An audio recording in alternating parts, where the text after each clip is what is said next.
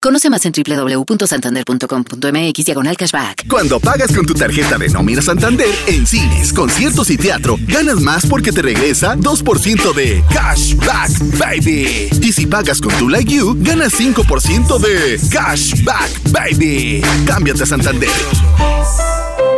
Milenio Podcast. En portada. Historias que se escuchan. La noche del martes, con 87 votos a favor y 40 en contra, el Pleno del Senado aprobó que las Fuerzas Armadas continúen en labores de seguridad hasta el 2028. Morena y sus aliados tenían 76 legisladores, por lo que les hacía falta 10 votos de la oposición para lograr la mayoría calificada, y los consiguió con los votos del PRI y del PRD. Claudia Ruiz Maceo Salinas se mantuvo en contra, al igual que Beatriz Paredes y Miguel Ángel Osorio Chong, mientras que el perredista Miguel Ángel Mancera desoyó el llamado de su dirigente Jesús Zambrano para rechazar la reforma. Con esta nueva redacción al dictamen se acordó lo siguiente, que se darán informes semestrales del presidente sobre el uso de las Fuerzas Armadas en tareas de seguridad pública.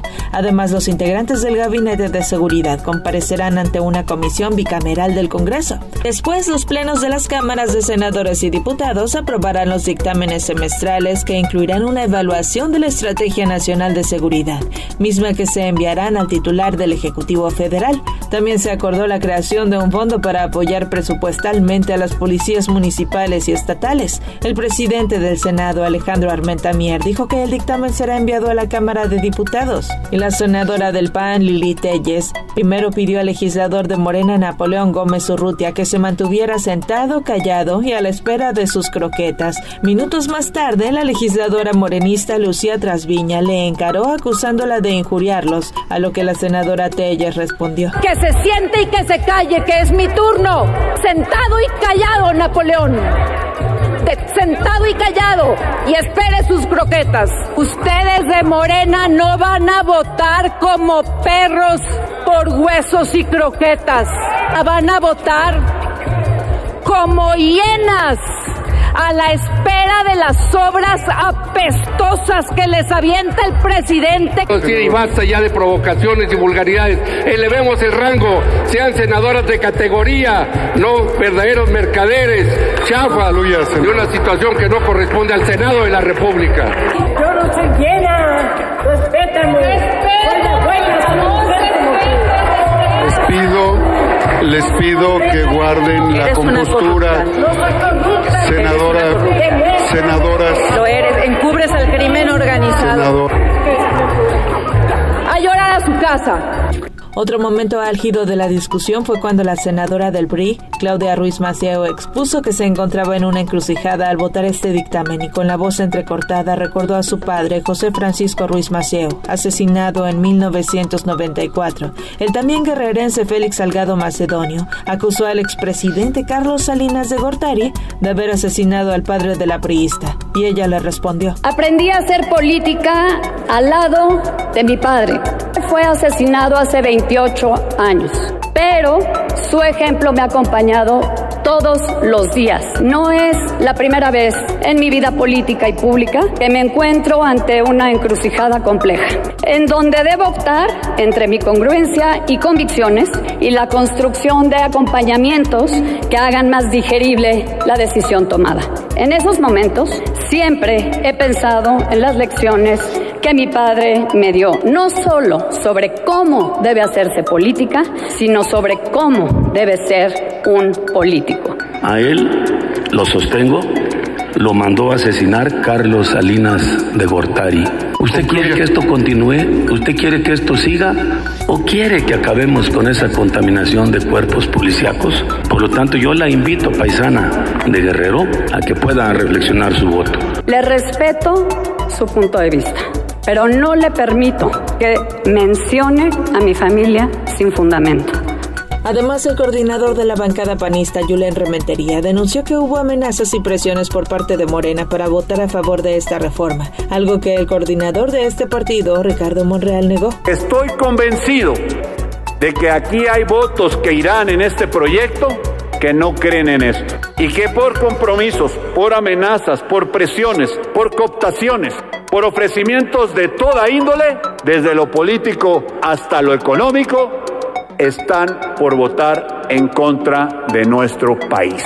Rechazamos todo tipo de insinuaciones sobre presiones, amenazas, dinero, actos indebidos o ilegales. Sería una cobardía que no lo denuncien. El presidente Andrés Manuel López Obrador fue cuestionado sobre la investigación que revela que entre el 2019 y el 2021, al menos dos periodistas y un activista fueron espiados por el ejército con el malware Pegasus. Esto respondió. Eh, no es cierto que se espíe a periodistas o a opositores. No somos iguales a los anteriores. No es cierto. Yo hice el compromiso de que nadie iba a ser espiado, ningún opositor. Entonces, si tienen pruebas, que las presenten. La Secretaría de la Defensa Nacional rechazó que haya utilizado Pegasus en esta administración. Milenio tuvo acceso a miles de correos hackeados por el grupo de ciberactivistas colectivo Guacamaya, donde destacan reportes donde se afirma que el Ejército Zapatista de la Liberación Nacional, el EZLN, no logró posicionarse como referente opositor frente a las mega obras impulsadas durante la actual administración como el Tren Maya. Entre los documentos se revela que era 3 de noviembre del 2021 en la ciudad de Bruselas con Bélgica, en pleno otoño, cuando un oficio con calidad de extra urgente salió de la agregaduría militar de la Embajada de México. En su apartado de consideraciones, el archivo informaba que una delegación del EZLN había visitado dos ciudades y 12 municipios en ese país. Los documentos castrenses revelados por el colectivo señalan que la gira zapatista por Europa no tuvo un impacto relevante en los ámbitos político, social y o cultural, por lo que no representa una repercusión negativa para el gobierno de México. Un juez federal otorgó un amparo que ordena dejar sin efecto la orden de aprehensión contra el exsecretario general de la Policía Federal y extitular de la Secretaría de Seguridad Ciudadana de la Ciudad de México, Jesús Horta Martínez, así como de 12 exfuncionarios de la extinta corporación señalados por la Fiscalía General de la República como probables responsables de los delitos de delincuencia organizada y operaciones con recursos de procedencia ilícita. Jesús Hernández Alcocer murió a los 79 años de edad en la cárcel. Estaba preso tras ser acusado de asesinar a su pareja, la cantante Irma Lidia. La Secretaría de Seguridad Capitalina informó que el abogado había manifestado sentirse mal de salud, por lo que fue trasladado al servicio médico del centro, donde se le brindaron las atenciones médicas para reanimarlo. Más tarde fue diagnosticado sin signos vitales. En Puebla fue asesinada Esmeralda Gallardo, integrante del colectivo de buscadoras La Voz de los Desaparecidos. De acuerdo con las autoridades, Esmeralda estaba esperando el transporte hacia su trabajo cuando fue interceptada por dos hombres que le dispararon en repetidas ocasiones. Desde enero del 2021, Esmeralda buscaba a su hija Betsabe, quien fue secuestrada por un presunto narcomenudista en Puebla. En tanto, el colectivo Madres Buscadoras de Sonora aseguró que la fundadora, Ceci Flores, aún es hostigada. En Twitter compartieron un número telefónico desde donde recibe dichas llamadas. Le exigen que deje de buscar o se atenga a las consecuencias. La jefa de gobierno de la Ciudad de México, Claudia Sheinbaum, afirmó que la llamada Cuarta Transformación rescató el Aeropuerto Internacional de la Ciudad de México.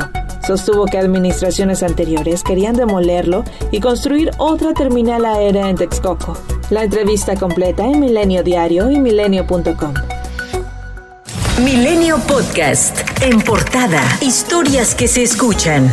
Conoce más en www.santander.com.mx diagonal cashback. Cuando pagas con tu tarjeta de nómina Santander en cines, conciertos y teatro, ganas más porque te regresa 2% de cashback, baby. Y si pagas con tu Like You, ganas 5% de cashback, baby. Cámbiate a Santander.